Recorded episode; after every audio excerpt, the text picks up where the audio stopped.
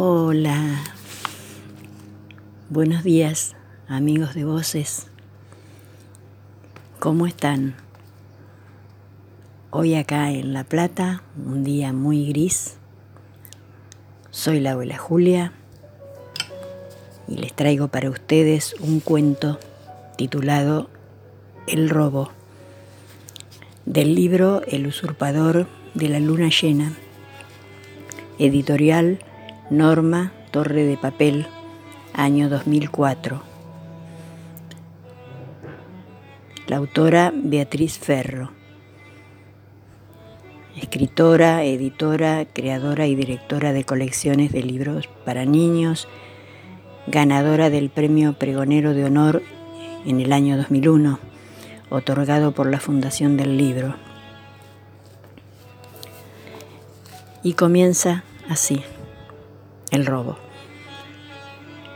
No era la primera vez que aparecía por allí.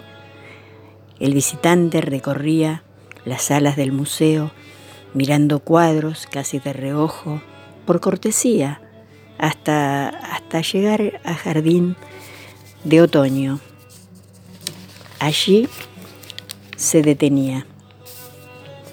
Era un jardín simétrico, con dos senderos que abrazaban un macizo central de flores, lilas, y se perdían a lo lejos arbustos como fondo de cantero florido, más arbustos y árboles frondosos en hileras, custodiando el lugar por ambos lados.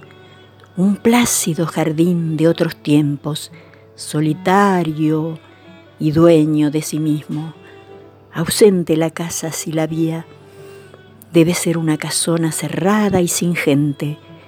Uno podía recorrer con los ojos los senderos hasta el impreciso horizonte de follaje y preguntarse qué, qué habría más allá, como si el jardín oficiara de antesala de otros paisajes, de otros mundos. Era un buen cuadro, uno de los más valiosos del museo, la primera vez que el guardián observó a aquel hombre menudo, arrobado ante la tela, no sospechó de él, pero la escena se repitió varias veces y su desconfianza creció y creció con cada visita.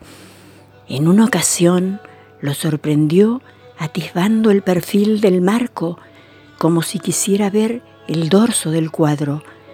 Otra vez lo pescó mirando a uno y otro costado para asegurarse que no había testigos.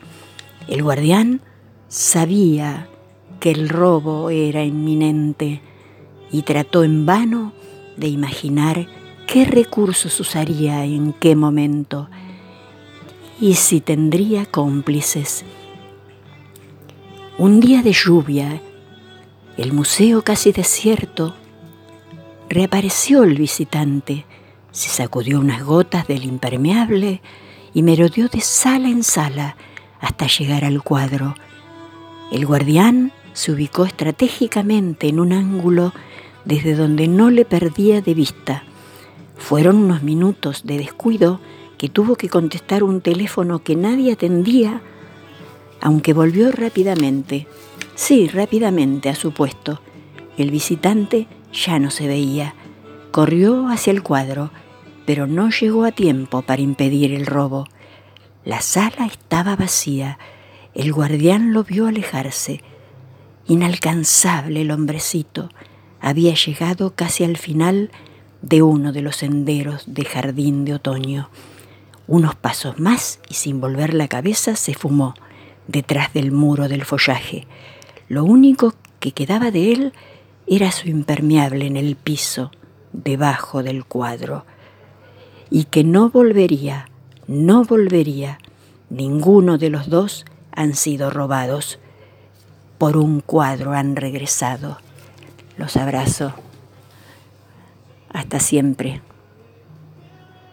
Hasta otro cuento.